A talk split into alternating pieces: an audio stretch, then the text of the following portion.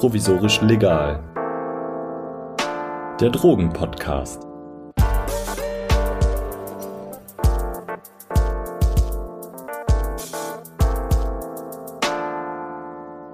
Hallo und herzlich willkommen zu einer neuen Folge Provisorisch Legal. Ich bin Lydia, freie Journalistin und beschäftige mich in meiner Arbeit schon sehr lange mit Drogen und allem, was damit so zu tun hat. Und in dieser Folge geht es um einen Teilaspekt von Abhängigkeit, nämlich darum, wie schwer Menschen mit Abhängigkeitserkrankungen es haben, die Hilfe zu bekommen, die sie brauchen, die sie wünschen, die sie selber irgendwie für sinnvoll halten. Und vor allem, wenn sie von Substanzen abhängig sind, die illegal sind. Und wir schauen uns das heute am Beispiel von Heroin an. Normalerweise lade ich in jeder Folge einen Gast ein. Ich habe auch für diese Folge eine Expertin interviewt. Trotzdem läuft es dieses Mal ein bisschen anders. Ich war nämlich zu Besuch in der Diamorphinabgabestelle in Holzwickede. Das ist so zehn Kilometer von Dortmund entfernt. Und ich werde euch von meinen Eindrücken erzählen und zwischendurch immer wieder die leitende Ärztin zu Wort kommen lassen. Mein Name ist Martina Habring-Schlegel. Ich bin Ärztin, schon seit über 30 Jahren niedergelassen, seit über 25 Jahren im Bereich der Substitutionstherapie und zum Ende hin meiner Laufbahn habe ich mir eigentlich vorgenommen, ich mache noch mal was Neues und so bin ich hier in der Diamorphinambulanz. Mit Doktorin Martina Habring-Schlegel habe ich über die Probleme gesprochen, die sie seit der Eröffnung der Diamorphinabgabestelle in Holzwickede hat. Diamorphin das ist reines Heroin. Und an dieser Stelle verweise ich auf Folge 3. Es war einmal ein Arzneimittel. Dort spreche ich nämlich mit Dr. Christian Plattner darüber, was Diamorphin ist, wie es wirkt und warum es für viele Abhängige sinnvoll wäre, Diamorphin statt anderen Opiaten wie Polamidon oder Methadon zu bekommen. Ich werde deshalb nicht alles nochmal wiederholen. Wer tiefer einsteigen will, kann auch erstmal die andere Folge hören. Ihr könnt aber auch ohne Probleme diese Folge hören äh, wenn ihr die andere noch nicht gehört habt, weil ich werde die Infos, die ihr für das Verständnis braucht, einfach erklären. Ganz kurz zusammengefasst. Substitution bedeutet, dass Menschen, die heroinabhängig sind, in einer Praxis ein anderes Opiat bekommen, das sie dort auch intravenös, also per Spritze, konsumieren. Das Ziel, kein Straßenheroin mehr konsumieren zu müssen. Klassischerweise wird das eben mit den Opiaten Polamidon und Methadon gemacht und für Diamorphin, also reines Heroin, sind die Hürden extrem hoch. Also es gibt kaum Ärztinnen und Ärzte, die bereit sind, das auf sich zu nehmen. Es gibt in ganz Deutschland nur ungefähr zehn Praxen, die das überhaupt machen. Hinzu kommt, dass sie auch nicht darüber entscheiden dürfen, wer das Diamorphin bekommt und wer nicht und wer Methadon bekommt, sondern da gibt es ganz klare Vorschriften von der Betäubungsmittelverordnung, wer was bekommt und ab wann. Deswegen sind da die Ärztinnen und Ärzte nicht so scharf drauf. Ähm, Herr Plattner und Frau Habring-Schlegel haben sich für die Diamorphinabgabestelle in Unna zusammengetan.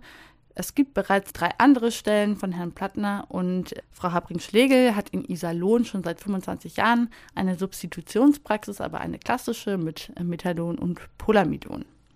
Nach so vielen Jahren erkennt man eigentlich auch, dass die klassische Substitution, zum Beispiel mit Methadon oder Polamidon, einfach Therapieversager hat. Das heißt, die Patienten haben Beikonsum. Und diesen Beikonsum hat man auch mit allen anderen Medikamenten und Beimedikationen nicht wegbekommen, sodass der Patient immer einen Beikonsum von Straßenheroin hat. War ich immer sehr unglücklich drüber, aber musste es akzeptieren. Denn Heroin ist eine Substanz, die körperlich, seelisch etwas kann, was äh, kein anderes Medikament kann, nämlich den Menschen umarmen. Und wenn Sie sich die chemische Formel von beiden Substanzen ankennen, von Polamidon oder vom Heroin, dann werden Sie feststellen, komplett anderen äh, chemischen Aufbau. Es muss und es ist etwas anderes.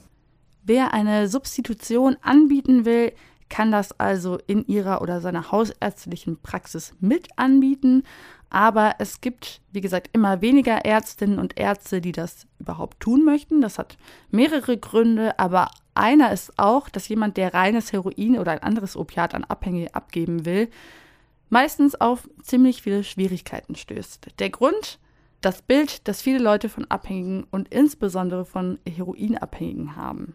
Das sind Menschen, die überall abgestoßen werden, abgelehnt werden, die in der normalen hausärztlichen, überhaupt in unserer Form von Gesundheitsmedizin keinen Fuß fassen können. Und weil sie keinen Fuß fassen können, waren die immer sehr dankbar, immer sehr lieb und immer sehr freundlich. Ich habe irgendwie eine Ebene zu den Patienten. Ich nehme sie so, wie sie sind. Die Patienten sind augenscheinlich ja in einem Zustand, die, man sieht ihre Armut. Wenn man hier hinkommt, sieht man Armut und die sieht man auch rein äußerlich. Und wenn sie auf der Straße wohnen, leben, dann sind sie einfach auch nicht so, wie, wie wir das jetzt sind. Ne? Was will ich machen, wenn ich keine Dusche habe?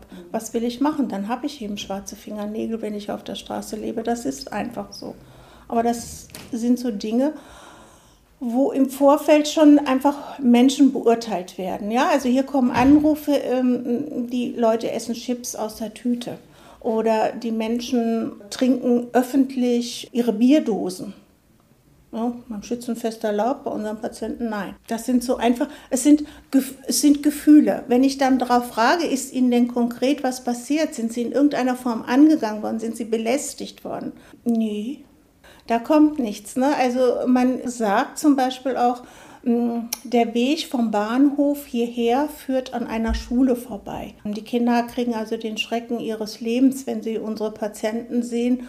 Und angeblich ist das Gehbild unserer Patienten ja nicht immer so, wie es sein sollte. Daran wird festgemacht, dass die Kinder Angst haben. Ich glaube das aber nicht, sondern das ist eigentlich eher die besorgte Mutter, die ihre eigenen Vorurteile da instrumentalisiert. Die Leute sprechen über Gefühle, treten auch nicht in Kontakt. Das hat man auch hier im Gebäude mit anderen Mietern, die sich in irgendeiner Form nicht wohlfühlen in Gegenwart unserer Patienten oder durch Blicke. Auch in Holzwickede stören sich da einige Menschen daran. Die waren nicht so begeistert, dass jetzt auf einmal Heroinabhängige hier aufschlagen sollen. Und die Praxis hat jetzt aber vor einem Jahr eröffnet. Anwohnerinnen und PolitikerInnen schlagen seitdem Alarm. Das Problem ist vor allem das Aussehen der Patienten. In der Diamorphinabgabestelle in Holzwickede sind derzeit 180 Patientinnen und über die Hälfte von ihnen hat keine Wohnung. Sie alle stecken in prekären Lebenslagen. Ihre Abhängigkeitserkrankung macht vieles noch schwieriger. Die sind auch verletzt. Das ist etwas, was die Gesellschaft mit denen macht. Und das ist ja auch dieser ewige Teufelskreis. Das heißt, wenn ich schon sage, ich bin ein süchtiger Mensch, dann habe ich den Grundstein schon gelegt, dass ich diskriminiert werde. Das ist nicht, nicht bewusst unbedingt, aber ich werde mit anderen Augen betrachtet. Und wenn ich mit anderen Augen betrachtet bin, fühle ich mich als Patient ausgegrenzt. Und wenn ich ausgegrenzt bin, versuche ich, oder die Gesellschaft versucht dann mit Ausgegrenzten anders umzugehen, als man mit uns umgeht. Das wiederum hat wieder den Nachteil, dass der Patient sich an diese Ausgrenzung anpasst. Ähm, er nicht so sein kann, wie er will und seine Kontakte nur noch unter denen sucht, die auch ausgegrenzt sind. Und das macht es dann so schwierig, aus diesem ewigen Milieu wieder rauszukommen. Würden wir viel freier mit Abhängigkeitserkrankungen jeglicher Couleur umgehen wäre eigentlich in meinen Begriffen die Therapie eine andere, die Heilungschancen oder sagen wir mal die Linderung der Erkrankung ein wesentlich größerer Aspekt. Das Ziel ist genau dasselbe, wie wenn ich Diabetes bin. Das heißt, ich habe eine chronische Erkrankung. Chronisch heißt, sie ist nicht heilbar. Aber jede chronische Erkrankung, wie Sie es beim Diabetiker, beim Asthma, beim Bluthochdruckpatienten auch schon herkennen, es gibt gute Phasen, da ist der Zucker gut eingestellt, die Asthmaanfälle kommen fast gar nicht vor und der Blutdruck ist auch immer gleichbleibend. Aber es gibt auch Phasen, wo es nicht gut läuft. Und genau das Recht und genau das hat auch der Patient, der abhängigkeitserkrankt ist. Nur kommt das nicht an. Ich kann also eine chronische Erkrankung nicht heilen. Das heißt also, der Patient hat immer wieder seelische Rückschläge. Das heißt nicht, dass er nicht auch mal Zeiten hat, wo er überhaupt keine Drogen benutzt. Das durchzieht auch das Leben. Und dann kommt wieder der sogenannte Rückfall. Und ich versuche eigentlich immer, die Erkrankung, Abhängigkeitserkrankung so zu nehmen, wie sie ist beim Patienten und die Schritte mitzugehen, die er auch leisten kann. Das heißt, ich kann mit einer Abhängigkeitserkrankung, mit einer Substitution durchaus ein völlig unauffälliges, normales Leben mit Arbeitsplatz erreichen. Auch die Fälle. Nach so vielen Jahren kann ich Ihnen einige aufzeigen, wo Sie einfach nicht nie im Traum drauf kämen, dass dieser Patient zu mir in die Substitution kommt. Was nämlich oft mal vergessen wird oder nicht so sehr thematisiert ist, hinter jeder Abhängigkeit steckt ein Grund und niemand entscheidet sich einfach dazu, heroinabhängig zu werden. Jemand, der eine schwere Abhängigkeit entwickelt, tut das, weil die Substanz, die er oder sie konsumiert, hilft. Das heißt, es gibt ein seelisches Leiden, das durch Missbrauch, Gewalt oder ähnliches entstanden ist und das irgendwie gelindert werden muss. Ich habe mal eine Statistik gemacht von 100 Patienten in Iserlohn und habe festgestellt, dass 85 Prozent Opfer von Gewalt sind. Opfer von seelischer Gewalt, Opfer von körperlicher Gewalt, jeglicher Couleur. 85 Prozent. Kinder haben ja keine Lobby. Beste Beispiel im Ruhrgebiet die Fälle der Misshandlung bzw. der sexuellen Übergriffe. Zigtausendfach. Was passiert mit den Kindern? Kriegen diese Kinder ausreichend Therapie? Ich habe das noch nicht mitbekommen. So viele Therapeuten gibt es gar nicht, um diese Kinder zu therapieren. Was passiert mit diesen Kindern? Ein oder andere Teil wird irgendwo eine Art Prozess haben mit einer Art Selbstheilung, mit einem Verdrängungsmechanismus, aber es wird ein großer Teil da sein, die einfach seelische Probleme haben. Entweder fangen sie an, Tabletten irgendwo zu nehmen, Psychopharmaka zu nehmen und eben ein geringerer Teil. Wir sprechen ja immer hier nur von geringeren Anteilen der Bevölkerungsschichten nehmen Drogen, illegale Drogen. Das ist ja eine Art von Selbsttherapie. Ich probiere etwas aus. Ne? abends das Gläschen Wein und das zweite Gläschen und das dritte Gläschen und dann sind, ist der Stress vom Tag ein bisschen vergessen. So ist das bei Ihnen auch. Und dann reicht das nicht mehr, dann suche ich nach der nächsten Substanz. Und noch eine Substanz. Und dann habe ich irgendwann eine manifeste Abhängigkeitserkrankung. Ich habe an meinem Besuch in Holzwickede nach dem Gespräch mit Frau Habring-Schlegel, einer Versammlung der lokalen PolitikerInnen mit Herrn Plattner und Frau Habring-Schlegel beiwohnen dürfen. Da konnte ich natürlich keine Tonaufnahmen machen. Deswegen kann ich von dem Treffen nur berichten. Aber am Anfang hat Frau Habring-Schlegel von den PatientInnen erzählt und dabei gesagt, Abhängigkeit hat immer eine Geschichte. Die von ihren Patientinnen ist oft geprägt von Gewalt und Missbrauch in der Familie. Auch sexueller Missbrauch in der Familie, der dann oft in den Heimen weitergeführt, wo viele von ihnen hingebracht werden. Einer von ihren Patienten hat bis zu 300 Brandwunden auf dem Körper vom eigenen Vater hinzugefügt. In der Praxis reicht es nicht, nur zu substituieren, denn die Patienten haben aufgrund ihrer Abhängigkeit einen sehr viel schlechteren Zugang zu anderer Medikation. Also geht eine oder eine von ihnen ins Krankenhaus, beträgt die Wartezeit für sie mindestens acht Stunden. Also dabei haben sie aber einen sehr viel schlechteren Gesundheitszustand. Das bringt oft Abhängigkeit nämlich mit sich. Frau Habring-Schläger erzählt von offenen Wunden mit lebenden Maden darin, von Wunden, die entstehen, weil zum Beispiel Koks mit Wurmmittel gestreckt wird und die Folge davon ist, dass das Fleisch dann abfällt, am Rücken und im Gesicht. An dieser Stelle möchte ich nochmal kurz sagen, warum ich auch von dem psychischen und physischen Leid der PatientInnen erzähle. Und zwar nämlich nicht, weil ich äh, finde, dass man irgendwie ihren Konsum rechtfertigen müsste, sondern um klarzumachen, es gibt Gründe, warum Menschen konsumieren. Und es gibt eine Indikation, die behandelt werden will und die behandelt werden muss. Und da ist Heroin ein potentes Psychopharmakon, das tatsächlich seelische Leiden betäuben kann. Es geht also nicht darum, das Leid irgendwie auszuschlachten, sondern eher darum klarzumachen, da sind Menschen, die haben ähm, viel Schreckliches erlebt und die haben traumatische Sachen erlebt. Und diese Traumata die werden ihnen oftmals zum Verhängnis, weil sie nämlich zu einer Erkrankung führen, die einen gesellschaftlichen Abstieg mit sich bringt, die auch in vielen Fällen Verwahrlosung mit sich bringt und die eben so in einem Teufelskreis endet, dass man oft Hilfe verweigert bekommt, die man eigentlich bräuchte, weil man eine Grunderkrankung hat. Im Grunde werden sie dann für ihre Traumata auch noch bestraft. Das fängt übrigens nicht erst mit Menschen an, die die PatientInnen nicht angucken wollen, nicht in ihrer Wohngegend sehen wollen. Auch die Betäubungsmittelverordnung scheint sich ganz oft nicht nach den Bedürfnissen der Menschen mit Abhängigkeitserkrankungen zu richten, sondern viel eher nach dem, was politisch gut vermittelbar scheint. Und da kommt reines Heroin meistens eher nicht so gut an. Eigentlich ist die Suchtmedizin immer ein Stiefkind in der gesamten Medizin. Wenn ich bedenke, dass die therapeutischen Formen, die wir jetzt zur Verfügung haben, nur aus den 70er Jahren ist und kaum eine Verbesserung erfahren haben, kaum eine Veränderung erfahren haben, dann finde ich das eigentlich traurig. Die BTMVVs, diese Novellierung der Gesetze, wo wir uns dran halten müssen als Ärzte, schränken uns ein, bedrängen uns auch und sind lassen uns nicht unbedingt frei sein im ärztlichen Handeln. Ich bin, gehöre ja nicht in die Gruppe der Co-Abhängigen. Ich sehe den Patienten ziemlich neutral und äh, weiß eigentlich ziemlich genau, was ihm gut tut und was nicht. Und entweder geht er mit mir mit, dann gehe ich ganz viele Schritte mit und wenn nicht, dann trennen sich auch schon mal die Wege.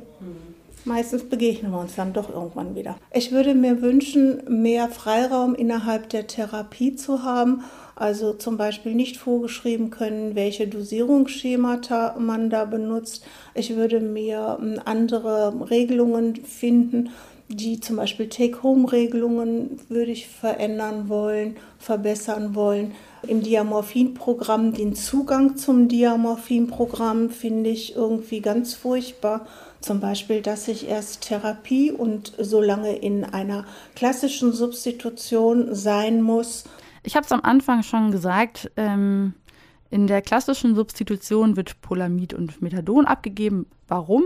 Weil Methadon beispielsweise eine längere Halbwertszeit hat. Also das heißt, es wird im Körper nicht so schnell abgebaut wie Diamorphin. Der Gedanke damals war, so müssen die Patienten nicht mehrmals am Tag kommen. Es ist aber für viele PatientInnen einfach nicht das Medikament, das sie brauchen und das ihnen irgendwie gut tut und das sie davon abhält, irgendwie Straßenheroin zu konsumieren. Dass Diamorphin abgegeben werden darf, darauf konnte sich der Bundestag erst 2009 einigen aber auch nur unter ganz strengen Auflagen. Also PatientInnen müssen schwerstabhängig sein und das mindestens seit fünf Jahren. Sie müssen über 23 Jahre alt sein und mit anderen Therapieformen gescheitert sein. Also nur bei wem Methadon dich anschlägt, darf dann irgendwann Diamorphin bekommen. Das bedeutet in der Konsequenz, Menschen werden zum Scheitern verurteilt und dahin gezwungen, um dann erst das Medikament zu bekommen, das sie eigentlich wollen. Und manchmal erreichen sie diese Hürden gar nicht mehr. Wir haben also einen Patienten hier gehabt, der ist seit dem 11. Lebensjahr auf der Straße. Der ist vom Jugendamt aus seinem Elternhaus genommen worden, aufgrund von Missbrauch. Dieser Missbrauch hat sich dann im Jugendheim fortgesetzt. Und damit hat er Reis ausgenommen und es lebt seit dem 11. Lebensjahr eigentlich kontinuierlich auf der Straße. Der war immer Kurier, weil Kinder werden nicht angehalten. Damit hat er sich über Wasser gehalten. Der hat also Drogen von rechts nach links getragen, als Kind schon. Und dann irgendwann auch mit drauf. Der ist ja aufgeschlagen, weil er 22 Jahre war und ich ihn nicht nehmen konnte. Nur in der klassischen Substitution durfte ich ihn nehmen. Er hat dann relativ hoch Methadon und Polamidon mm, genommen, von uns zum Teil auch nur bekommen. Den Rest hat er sich auf der Straße dazu gekauft, hatte auch Beikonsum. Und als ich ihn hätte aufnehmen können, weil das 23. Lebensjahr erreicht hat, ist er verstorben, schon vorher. Das heißt also, nur Mist im Leben. Der hat nie die Sonne gesehen. Es tat mir so unendlich leid.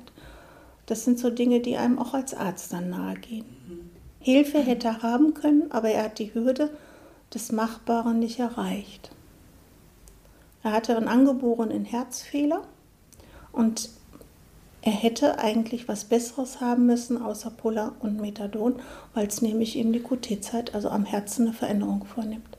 Ging aber nicht, weil er die BTMVV-Vorgaben für die Aufnahme in dieses Programm nicht erreicht hat. Es gibt übrigens aus medizinischer Sicht keinen Grund, warum man nicht je nach Patient gleichwertig zwischen Polamidon, Methadon oder Diamorphin entscheiden könnte. Diamorphin ist nicht gefährlicher oder irgendwas anderes. Es gibt aber mehrere Gründe, warum Polamid und Methadon nicht für alle Patientinnen geeignet sind. Ich habe selbst mit Patienten gesprochen, die sogar meinten, Methadon, das steckt sehr viel länger in den Knochen. Also Heroin, nach einer Woche ist der Entzug zwar schlimm, aber vorbei. Und Methadon, das bleibt in den Knochen, das steckt da drin und also das ist natürlich die Formulierung der PatientInnen, mit denen ich gesprochen habe, aber sie meinten damit, da baut man eine andere Abhängigkeit nochmal auf. Es gibt aber auch noch einen anderen Grund, und zwar Polamidon und Methadon können die QT-Zeit des Herzens verändern und das kann auch gefährlich werden. Das heißt also, bis zwischen zwei Schlägen darf eine Zeit nicht zu lang sein und nicht zu kurz, das ist vorgegeben. Und wenn die Herzzeit sich verlängert, kann es zum Kammerflimmern kommen und der Patient verstirbt daran. Relativ häufig findet man meistens morgens tot im Bett. Habe ich in Iserlohn jetzt noch jemanden gehabt, der hat äh, über ein Leben lang Methadon in relativ hohen Dosen 130, 140. Das ist nicht so hoch, es gibt viel höhere Dosen. Aber für ihn war es relativ hoch, 130, 140. War ein Angstpatient, wollte auch nicht anders umgestellt werden. Ich habe den ein paar Mal versucht, irgendwo auf Substitul oder auf Buprenorphin. Buprenorphin versucht, nicht geklappt, weil die Ummantelung, die, dies Wärmende gefehlt hat. Der ist dann auf seinem 50. Geburtstag, alle wollten gratulieren, völlig beikonsumfrei, tot aufgefunden worden. QT-Zeit. Es gibt bessere Therapien, aber die Gesellschaft ist sehr langsam, das zu akzeptieren, das zu machen, das zu verändern, zu verändern wollen. Wenn ich etwas verändern will, muss man sich eigentlich damit auseinandersetzen. Und das möchte keiner. Man möchte ja schon nicht mal mit ihm unter einem Dach zu tun haben. Ne, es gibt Kollegen, die haben zwei Wartezimmer. Ein für Heroinabhängige, wo sie substituiert werden, und eine für normale Patienten. Das ist ein No-Go für meine Begriffe. Zwei Eingänge musste Frau Habring-Schlegel zwar nicht errichten, Dafür musste sie aber auf Drängen des Küchenstudios, das nebenan ist an der Praxis, am Hintereingang einen blickdichten Zaun hochziehen, damit die Kundinnen und Angestellten des Küchenstudios die Patientinnen nicht sehen müssen. Auch die lokalen PolitikerInnen auf der Versammlung stören sich vor allem am Aussehen der Patientin. Als Herr Plattner erklärt, warum die PatientInnen Diamorphin bekommen und was das ist, entgegnet ein Politiker, und das ist jetzt eingesprochen und nicht im Original. Es macht ja keinen Sinn, medizinische Argumente mit uns auszutauschen. Wir sind doch keine Fachkräfte. Wir haben das Problem, dass wir die Patienten sehen. Plötzlich laufen die einem hier über den Weg. Da kommen dann auch schon mal Ängste hoch, dass sie sich an unseren Kindern vergreifen können oder rüpeln und pöbeln. Also das sind natürlich jetzt unsere Vorurteile, aber da wird es ja auch sicher welche geben, die sich bestätigen. Und das war jetzt vielleicht auch ein bisschen ohne große Belege, aber wir kennen doch alle Bilder aus Äthiopien zum Beispiel und da würde doch auch keiner von uns freiwillig hinziehen. Das Ding ist aber, bestätigt hat sich davon kaum was. Auch das Ordnungsamt war nämlich bei der Versammlung dabei und hat berichtet, in 14 Monaten gab es 10 Beschwerden. Und selbst der Ordnungsbeamte hat dabei aber hinzugefügt, davon konnten sie kaum was ahnden. Denn dass jemand torkelt oder eine Bierflasche in der Hand hält, ist halt noch keine Ordnungswidrigkeit. Auch die Ordnungsbeamten, die übrigens seit die Praxis aufgemacht hat, zusätzliche Runden dort drehen sollen, sagt, dass sie die Befürchtungen der Bewohnerinnen und PolitikerInnen nicht wirklich bestätigen kann. Zweimal wurde öffentlich uriniert und einmal hat sich ein Patient übergeben. Vielleicht gibt es falsche Vorstellungen davon, wie PatientInnen sind, kurz nachdem sie ihre Dosis erhalten haben. Ich habe Frau Habring-Schlegel gefragt, wie sich der Rausch eigentlich auswirkt. Das ist unterschiedlich. So, so unterschiedlich wie die Konsumformen sind, so unterschiedlich wie die Dosen eines Patienten sind, so unterschiedlich sind auch ihre Reaktionen darauf. Es gibt welche, die kommen hier hin und haben eine relativ hohe Dose, spritzen die IV, äh, säubern den Tisch, stehen auf und sagen Tschüss. Bis heute Nachmittag oder bis morgen früh, je nachdem. Dann gibt es welche, die kriegen relativ niedrige Dosierung und wir sagen dazu leicht verhangen. Wir lassen die dann auch im Moment, weil ähm, das Anfluten des Heroins macht seelisch etwas. Wir lassen sie dann im Moment und dann stehen die auf, säubern ihren Tisch und gehen. Manchmal, und da kommen dann auch Auffälligkeiten dazu, ist eigentlich so ein bisschen, ähm, dass manche noch Tabletten dazu bekommen oder dazu nehmen zum Beispiel Benzodiazepine, beruhigende Mittel. Das kann schon durchaus mal passieren, dass wir da jemanden haben, der dann eigentlich mm, so ein bisschen verhangen ist. Ähm, wir versuchen solche Menschen eigentlich im Moment ziemlich lange in dieser Einrichtung zu halten, um sie dann wieder gehen zu lassen. Aber wenn Sie zum Beispiel im Straßenbild gucken, das, dann sehe ich also schon Menschen, die auch intoxikiert für mich wirken. Und das gibt es natürlich unter unseren Patienten auch. Der klassische Morphinist ist nicht angriffslustig, das ist eher der Alkoholiker. Was es wohl schon mal gibt, so untereinander solche Käbeleien, wie in der Schule, sage ich immer. Das Leben auf der Straße ist hart. Das heißt auch, ich muss mich durchsetzen können, sonst gehe ich unter. Sie sind auch, wenn ich auf der Straße lebe, ge gewissen Gewalt, Brutalitäten, Diebstählen ausgesetzt. Wenn ich auf der Straße schlafen muss, dann werde ich häufiger überfallen als in meinen eigenen vier Wänden. Natürlich gibt es auch welche, die mal laut sind, so wie überall. Der Vorschlag der PolitikerInnen, warum sollte man die nicht einfach aus dem Programm werfen dürfen? Das ist etwas, auf das ich während meiner Arbeit jetzt schon so oft gestoßen bin und wofür auch der blickdichte Zaun echt ein Symbolbild ist. In der Drogenpolitik wird immer nur versucht, das, was nicht passt, einfach auszulöschen, ohne Rücksicht auf Rechte, auf Selbstbestimmung, auf Selbstwirksamkeit, auf das, was Menschen wünschen und artikulieren. Es wird einfach sehr oberflächlich gehandelt. Und in der Konsequenz heißt das in dem Fall zum Beispiel, Menschen ihr Medikament nicht zu geben, weil sie nicht so aussehen, wie die Anwohner das gerne hätten. Im Buch Chasing the Scream von Johann Hari heißt es, es ist ein natürlicher Instinkt von uns Menschen, unsere Ängste in Symbole zu übersetzen und diese Symbole zu zerstören, in der Hoffnung, dass das auch unsere Ängste zerstört. Und das ist echt ein zentraler Satz, den ich immer im Kopf habe, wenn ich meine Arbeit mache, weil davon sehr diese Drogenpolitik geprägt ist. Also Hauptsache irgendwas tun, damit man das nicht sehen muss und damit man Abhängige nicht sehen muss, anstatt zu fragen, was könnte ihnen denn helfen? Wie kann ich auch ihre Problematik ernst nehmen? Ich kann nicht einfach beschließen, dass die jetzt nicht mehr abhängig sind und ihnen ihr Medikament wegnehmen.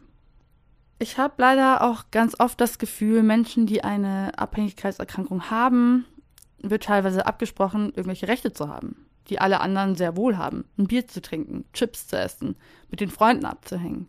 In der Versammlung hieß es, Herr Plattner und Frau Habring-Schlegel müssten dafür sorgen, dass die PatientInnen auch kilometerweit von der Praxis entfernt keinen Schluck Alkohol trinken. Das falle nämlich in ihre Fürsorgepflicht.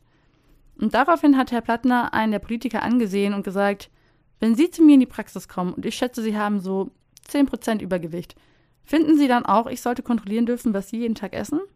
Meine Patienten sind nicht meine Leibeigenen, sondern sie sind Menschen mit eigenen Wünschen. Ich glaube, das ist ein so ein Knackpunkt, der in der Politik vielleicht auch manchmal übersehen wird.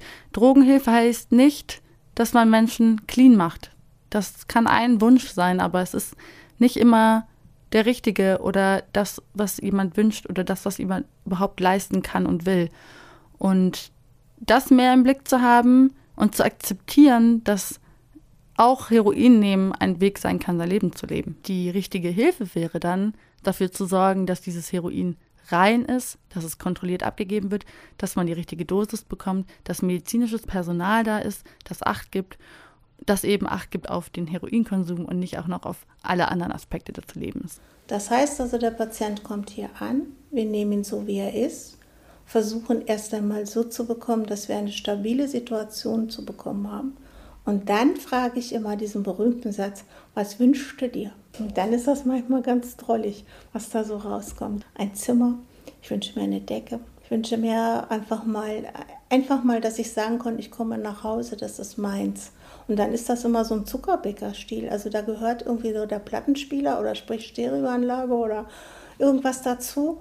Ein Sofa und ein Bett. Ganz normale Wünsche. Keine wilden Wünsche.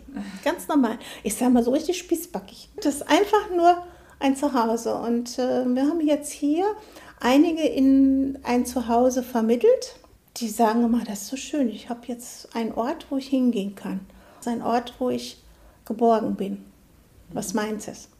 Im Haus gibt es zusätzlich zum medizinischen Angebot auch eine psychosoziale Betreuung, die den PatientInnen bei Gängen zum Amt hilft oder eben ihnen hilft, eine Wohnung zu finden. Die bemühen sich sehr häufig, einfach ähm, anzurufen. Die versuchen eigentlich möglichst für jeden eine Wohnung zu finden. Aber wie immer, wenn ich so komme mit nichts, mit meinem Hausstand in einer Plastiktüte, Wohnraum ist knapp. Die sagen ja nur schon, ich komme vom Amt. Dann geht schon los. Viele haben Mietschulden, die haben eine Schufa-Eintragung. Da kriege ich gar keine Wohnung. Das ist eigentlich eine, eine schiere Katastrophe. Geplant ist das Angebot auch auf andere medizinische Bereiche auszuweiten. Und das hat mir Herr Dr. Christian Plattner nochmal erklärt. Ergänzend ist geplant, eine komplett neurologisch orientierte Praxis hier mit zu integrieren, damit die Patienten vor Ort nochmal aus den bekannten Bereichen Neurologie, Psychiatrie mitbehandelt werden für die ganzen neurologischen und psychiatrischen Begleiterkrankungen, weil wir haben hier eine multimorbide Klientel, vor Ort. Jeden Tag ist ein Internist im Dienst, der sich um seinen Betriebsbereich kümmert. Also alles, was sich um die Hepatitis C, die HIV-Mitbehandlung, die Abszesse, die kardiovaskulären Erkrankungen, das ist ein Schwerpunkt. Die Neurologie betreut momentan der Dr. Kelter bei uns mit, der sich aber aktuell noch in Unna Stadt befindet und wir versuchen gerade eine, eine engere Verzahnung zu erreichen. Eine einfache Entscheidung ins Substitutionsprogramm zu gehen, ist es für viele PatientInnen übrigens nicht. Also wenn ich hier hinkomme, dann habe ich mir das reichlich überlegt. Dann habe ich mir überlegt, ich möchte was verändern. Dann ist dieser Weg, nämlich 20 Minuten Zug zu fahren, hierhin und mich lö zu lösen von der Szene. Das ist schon, das ist schon eine Herausforderung. Das ist nicht einfach so nebenan, ich gehe da mal hin, sondern das ist schon eine aktive Entscheidung. Hinzu kommt eben auch, die meisten Substitutionsprogramme bieten kein Diamorphin an. Dann ist das Programm für viele auch einfach keine Hilfe und sie bleiben in der Szene und müssen mit den Konsequenzen und den Risiken der Illegalität leben. In Iserlohn habe ich ja nur die klassische Substitution bis dato. Da gibt es einige Patienten, die ich kenne, die mal das ausprobiert haben in der klassischen Substitution mit Polameta und Buprenorphin, die einfach gesagt haben, nein, das äh, gibt mir nicht das, was ich eigentlich ähm, unter Heroin, unter Diamorphin ähm, empfinde, fühle und das möchte ich mir beibehalten. Das heißt, die sehe ich, weil meine Praxis in Iserlohn direkt auf der Platte ist, also mitten im Trubel und Geschehen, die sehe ich kommen und gehen die gehen zum Dealer und, und verschwinden dann wieder. Das sind die Patienten, die vielleicht, wenn die Isalona-Diamorphin-Ambulanz ist, dann zu mir kommen werden, weil dann einfach die Illegalität fehlt. Jetzt ist es illegal, die dürfen nicht erwischt werden. Und genau das ist auch das, was hier ist. Vorhin ist eine Neuaufnahme gekommen und hat einfach gesagt, ich habe gehört, die und die sind nett. Das waren dann wir. Und ich habe so satt ständig klauen, immer gucken, wo ich kriege ich den nächsten Schuss her. Einfach entspannt jetzt erstmal hier ankommen lassen. In Holzwickede gibt es jetzt seit einem Jahr die Diamorphin-Abgabestelle. Und auch wenn einige der PolitikerInnen und AnwohnerInnen das nicht so gerne sehen, gibt es auch Verständnis für die Praxis. Das Problem ist aber oft, die Arbeit wird zwar wertgeschätzt, vor der Tür haben wollen viele Menschen es dann aber doch nicht. Es ist so typisch die Gesellschaft. Ja, es ist wichtig, dass ihr eure Arbeit macht. Das ist auch gut so, dass ihr, aber nicht hier. Aber ich glaube, dieses kleine Örtchen hier hat so ein bisschen so auf so einer Wolke oder ziemlich eingekesselt gelebt. Natürlich ist nebenan die Stadt und immer wenn da was ist und wenn man da arme Leute sieht, ja, das gehört zur Stadt. Und jetzt sieht man die eben halt auch in kleinen Holzwickede und da muss man sich erst dran gewöhnen. Das dauert, glaube ich, noch viel länger. Ich glaube, wenn wir, ich werde es nicht mehr erleben, aber so in 20 Jahren lachen wir darüber, weil das dann irgendwie normal ist. Und ich kann mich entsinnen aus meinen Anfängen in Iserlohn, dass ich ähnliche Schwierigkeiten hatte, dass man eigentlich versucht hat, ja, aber nicht hier. Ne? Ich ziehe die Leute an hieß es damals. Ja klar, ich hatte ja auch was, was andere nicht hatten. und das ist auch gut so. Und wenn dann einfach irgendwann mal rauskommt, dass so in der Innenstadt einfach eine Entkriminalisierung stattgefunden hat, dass es eigentlich ziemlich ruhig war, das Jugendamt eigentlich ähm, zu mir in die Praxis kam, die Polizei zu mir in die Praxis kommt und Kaffee trinkt und ähm, äh, da ist einfach über diese vielen Jahre was gewachsen und ich gebe nicht auf, das auch hier in Holzwickede hinzubekommen. Einfach mit Ruhe und Gelassenheit. Es wird wahrscheinlich nur Zeit lehren, dass die PatientInnen einfach nur ihr Medikament haben wollen. Trotzdem ist der Weg dahin für sie sehr viel erschwerlicher, als für den Diabetiker an sein Insulin zu kommen. Viele der PatientInnen haben in ihrem Leben nur Vernachlässigung kennengelernt und das ändert sich oft auch im Erwachsenenalter nicht. Für Frau Habring-Schlegel gibt es da nur eine Lösung. Aussitzen und geduldig sein. Im Grunde möchte man ja von uns etwas, nämlich, dass wir sozusagen mit der Praxis weiterziehen. Das werde ich nicht, werden wir nicht tun, nicht tun können. Wir bleiben hier. Entweder gewöhnen Sie sich dran oder Sie lassen es bleiben. Damit sind wir am Ende dieser Folge, die ja auch so ein kleines Experiment war. Ihr könnt mir gerne schreiben, wie euch dieses Format so gefallen hat. Alle anderen Infos könnt ihr jetzt übrigens auch auf dem Instagram-Kanal von Provisorisch Legal finden. Den gibt es jetzt nämlich neuerdings und da findet ihr auch Bilder und mehr Infos und ähm, alle Ankündigungen zu nächsten Folgen findet ihr da auch. Bis dahin, tschüss.